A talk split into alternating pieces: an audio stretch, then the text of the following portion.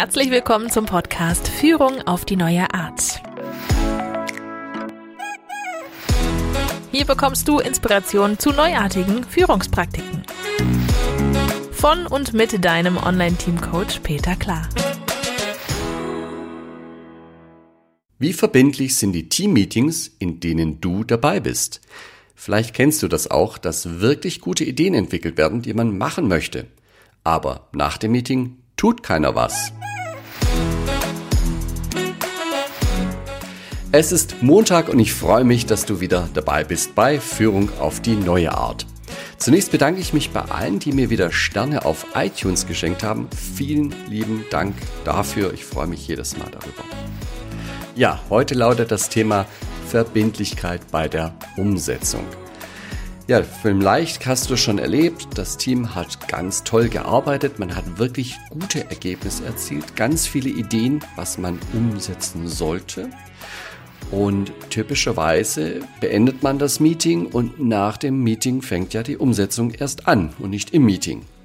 Da schlägt der typische Irrglaube zu.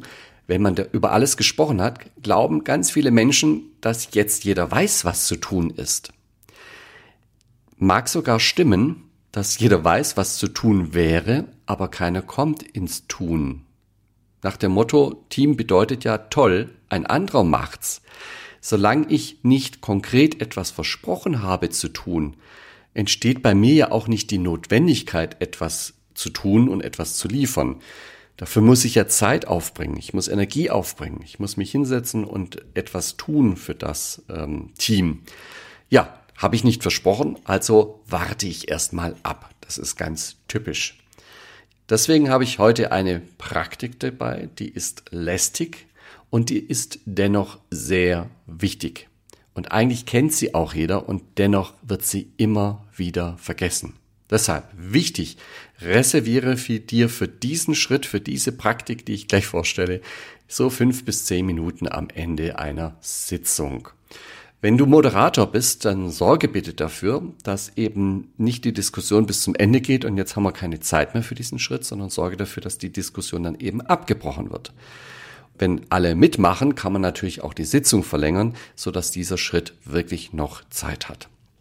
So, um was geht's jetzt in dieser Praktik? Relativ einfach, es geht um eine Maßnahmenplanung. Also, kann man am Flipchart machen, kann man an einem Whiteboard machen, kann man in Excel machen, was auch immer dir und dem Team am liebsten ist. Äh, Gibt es auch ganz tolle Tools, mit denen man solche Aufgabenlisten verwalten kann. Wichtig ist, dass ihr im Team klar habt, wer macht was bis wann. Und das könnte man so machen, dass du zum Beispiel eine kleine Tabelle bereitstellst, in der steht halt, wer was wann und jeder reihum trägt dann seine Beiträge ein, die er zum Gelingen des Teamvorhabens dann auch bereitstellt und trägt die einfach in diese Tabelle ein. Natürlich kann es immer Leute geben, die haben einen sehr großen Beitrag und leisten den auch gerne. Andere Leute, die können vielleicht in diesem Punkt, in diesem Thema gar keinen Beitrag liefern und tun dann auch nichts. Das muss gar nicht schlimm sein, wenn du den Eindruck hast, dass die Verteilung der Maßnahmen möglicherweise nicht gerecht ist, dann kannst du es ja thematisieren. Und du kannst es, als wenn du Moderator bist oder auch Teilnehmer bist, kannst du ja die Frage stellen, äh, wie gut kommt ihr mit dieser Verteilung klar? Und wenn dann jemand den Eindruck hat, Mensch, ich, ich mache hier alles und äh, da gibt es drei Leute, die machen hier gar nichts, das finde ich nicht in Ordnung, dann sollen sie es bitte ansprechen. Und umgekehrt, wenn sie es nicht ansprechen, dann ist es für sie vielleicht auch in Ordnung. Es gibt ja auch Menschen, die wollen vielleicht lieber ein bisschen mehr machen, weil sie den Eindruck haben, dann wird es auch gut gemacht. Ja. So, und das ist die einfachste aller Liste. Du kannst natürlich auch eine totale High-End-Liste draus machen, indem du noch viel mehr Spalten anbietest. Ja, statt nur zu sagen, wer macht, das könntest du auch sagen, mit wem. Ja, manchmal ist es ja so eine ganze Gruppe, die sich um irgendwas kümmern möchte. Dann kann man da alle Namen draufschreiben. Ja, du kannst aber auch einfach hergehen und sagen, äh, ich nehme das in die Spalte Wer macht, ja, trage ich eben fünf Leute ein, einen unterstreiche ich, damit ich weiß, wer organisiert jetzt die Arbeit.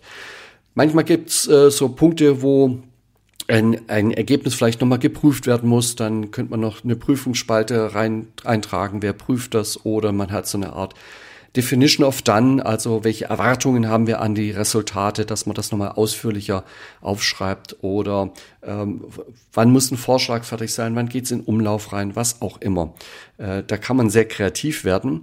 Wichtig ist aber gar nicht so sehr, dass diese Liste ganz toll und ganz großartig ist, sondern wichtiger ist einfach nur, dass man sie hat und zwar regelmäßig hat. Und deswegen empfehle ich dir lieber, diese Liste sehr, sehr einfach zu halten. Diese drei Spalten reichen komplett. Wer, was, wann. Hauptsache, du machst diese Liste. Hier noch ein paar Tricks, wie du es schaffst, dass es tatsächlich passiert. Trick Nummer eins ist Vorbereitung. Wenn die Tabelle schon da ist, zum Beispiel in einem Standardprotokoll schon vorgesehen oder du hast es aufs Flipchart gemalt oder du hast ein Excel permanent offen auf dem Beamer und jeder sieht das, dann ist das viel naheliegender, dass das auch wirklich passiert. An, äh, wenn das erst noch am Ende noch entwickelt werden muss, dieses Flipchart, dann ähm, ist man vielleicht eher geneigt zu sagen, ach, machen wir das nächste Mal. Ja, ja, und ähm, auch ein Trick ist, wenn du es vorher schon vorbereitet hast, dann kannst du natürlich auch während der Besprechung bereits alle möglichen Ideen für Maßnahmen schon eintragen. Das heißt, also im einfachsten Fall geht nachher jemand her und sagt, ja, das würde ich machen. Es kann aber auch sein, dass jemand hergeht und sich diese Maßnahme, die du da mal als Entwurf eingetragen hast, nimmt die für sich. Und das kann dann ein bisschen anders sein als das, was du eingetragen hast. Ist aber auch egal. Ne? Hauptsache, der Punkt geht irgendwie weiter. Jetzt gibt's ja den Fall, dass eine Diskussion sehr lange geht und am Ende ist kaum noch Zeit dafür, sich über Maßnahmen Gedanken zu machen. Dann wäre es sinnvoll, man trägt dann nur einen Punkt ein in diese Liste. Wer kümmert sich um den nächsten Termin, damit wir die Maßnahmen noch planen können oder die Diskussion zu Ende bringen können. Also muss irgendjemand geben, der eine Einladung rausschickt, der den Raum äh, reserviert und so weiter und so fort. Ja, und ebenfalls wichtig ist, dass man beim nächsten Termin diese Liste ganz kurz durchgeht und die Aufgaben nochmal ganz kurz benennt und fragt, kommen alle klar damit? Sind die Sachen, die erledigt werden sollten, auch wirklich erledigt? Wo gibt's äh, Verzögerungen und braucht jemand Hilfe? Du merkst schon, das ist heute nichts Großartiges Neues, ja, aber ein heißer Appell, es doch wieder mal aufzugreifen und mal wieder ein bisschen mit Disziplin daran zu arbeiten, dass so eine Maßnahmenliste Bestandteil einer jeden Besprechung wird. Ja, dann wünsche ich dir eine schöne, gute Woche. Wir hören uns nächsten Montag wieder. Bis dahin, mach's gut oder besser. Das war Führung auf die neue Art mit deinem Online-Team-Coach Peter Klar. Willst auch du ein starkes Team entwickeln? Auf peterklar.de findest du noch mehr Inspirationen, wertvolle Informationen sowie nützliche Werkzeuge.